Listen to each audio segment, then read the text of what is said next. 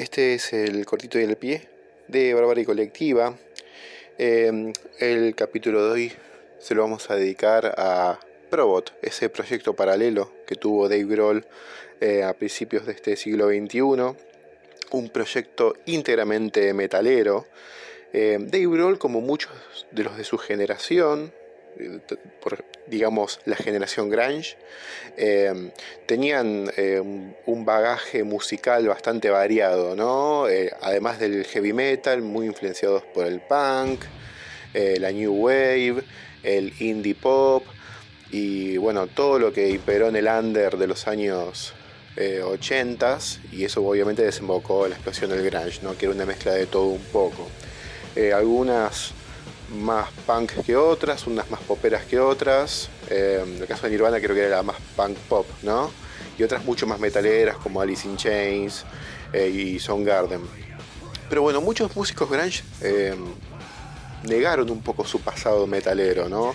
Por esa cuestión de que el metal en los, 90, en los 80, perdón, sobre todo el metal americano era bastante misógino, bastante cabeza de tacho eh, ellos quisieron alejarse un poco ideológicamente del metal. Eh, Eddie Vedder hoy se está peleando con Nicky Six de Motley Crue por cosas de hace 35 años. Kurt Cobain negaba haber escuchado metal eh, y después salió a la luz que era muy fanático de, Sammy Hagar, pero bueno, al parecerle grasa negó todo eso.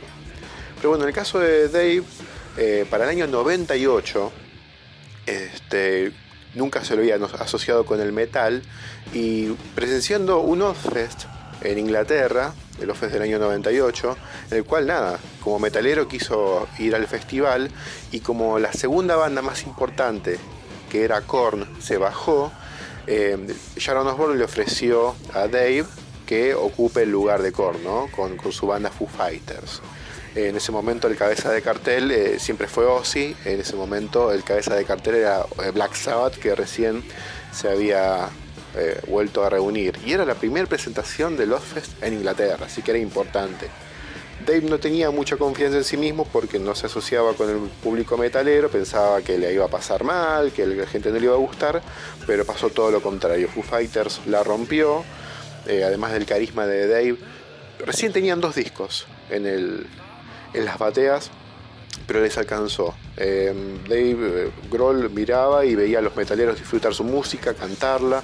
Hasta había eh, músicos metaleros como Phil Anselmo y Scott Ian de Anthrax disfrutando de la música. Entonces eso lo motivó un poco a, comenzar un proyecto metalero para reivindicar un poco sus, orígenes.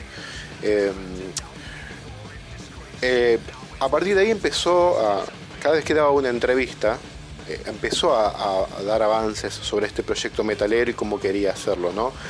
Finales de los 90, el metal estaba desaparecido, golpeado, lo único que había en metal era el new metal, con bandas como Korn, Limp Bizkit, etcétera, etcétera, y estaba en la cresta de la ola, pero el metal puro, hecho y derecho, Pantera ya no quedaba casi nada de ellos, Anthrax la estaba pasando mal, este, Fest también ayudó mucho a reivindicar al metal, eso lo, haremos más adelante cuando hablemos tal vez de Fest en algún cortito ahí al pie. Empezó a laburar este proyecto grabando demos en el sótano de su casa eh, y luego, más o menos por esa época, año 99-2000, salió Supernatural de, de, Santana, que era un disco que estaba todo lleno de invitados. Cada, cada tema tiene un invitado diferente. diferente. Eh, un tema conocido fue Corazón Espinado de Maná, Smooth, que donde canta un cantante americano de una banda alternativa que nadie se acuerda, hasta Eric Clapton está en ese disco. Entonces eso inspiró a, Dave Grohl a hacer su Santana metalero. Entonces dijo, bueno, voy a invitar para cada canción a un músico diferente. Obviamente enfocado en los músicos que fueron su mayor influencia o de sus bandas preferidas. El disco tiene la particularidad de que cada canción suena exactamente como la banda a la cual pertenece el cantante. Eh, repasemos la lista. Century Sin eh, canta Cronos de la banda Venom. El tema suena muy como Venom.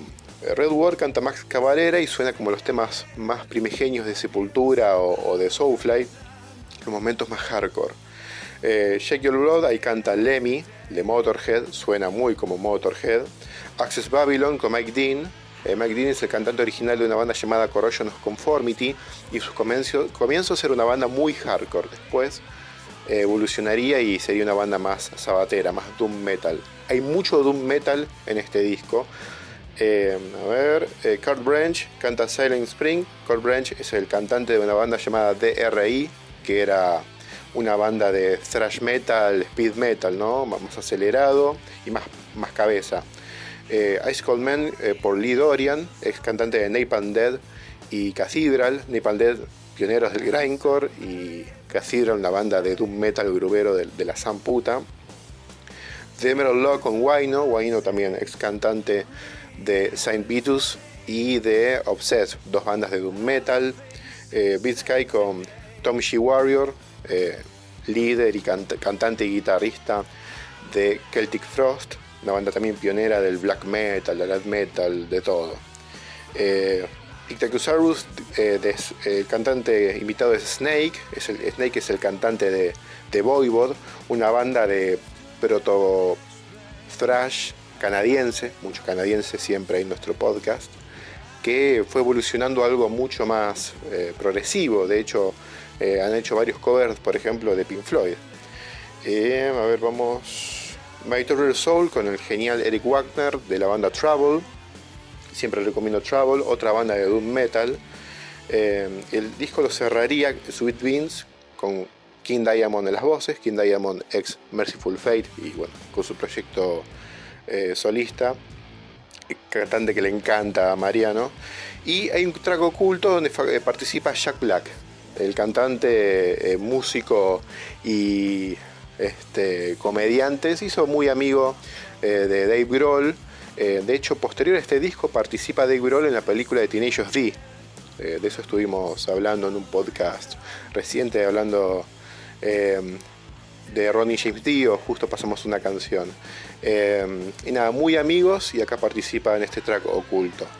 también participa Kim Tashil, es el guitarrista principal de Soundgarden.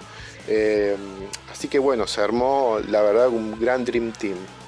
El arte de tapa está hecho por, por Away. Eh, es el baterista también de la banda Voivod y el arte de tapa es muy, muy de los discos de Voivod.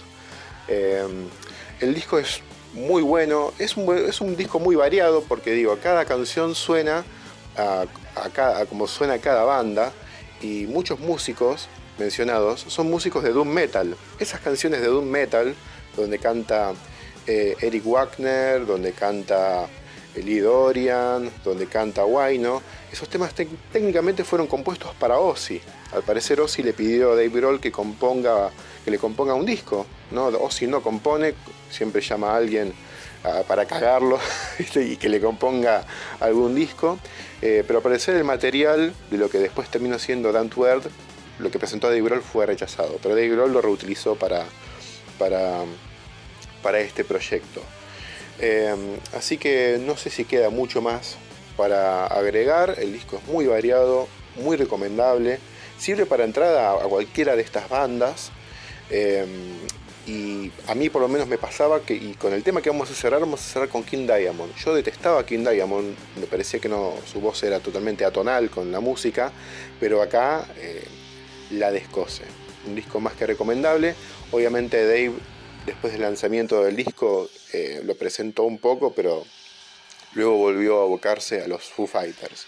Algún día tal vez hagamos un podcast dedicado íntegramente a la carrera de, Dave, ¿no? esos proyectos como Voivod o Them Crook Bulters o su paso por Wizards of Stone Age, viste, cosas que duraron tal vez un solo disco, además de, bueno, su carrera con Nirvana y Foo Fighters. Así que nada, vamos a cerrar con, como dijimos, con King Diamond y el tema se llama Sweet Dreams.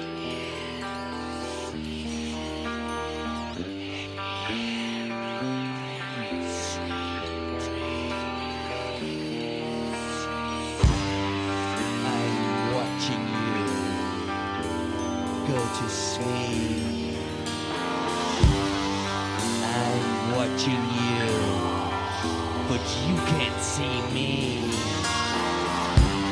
Dream on,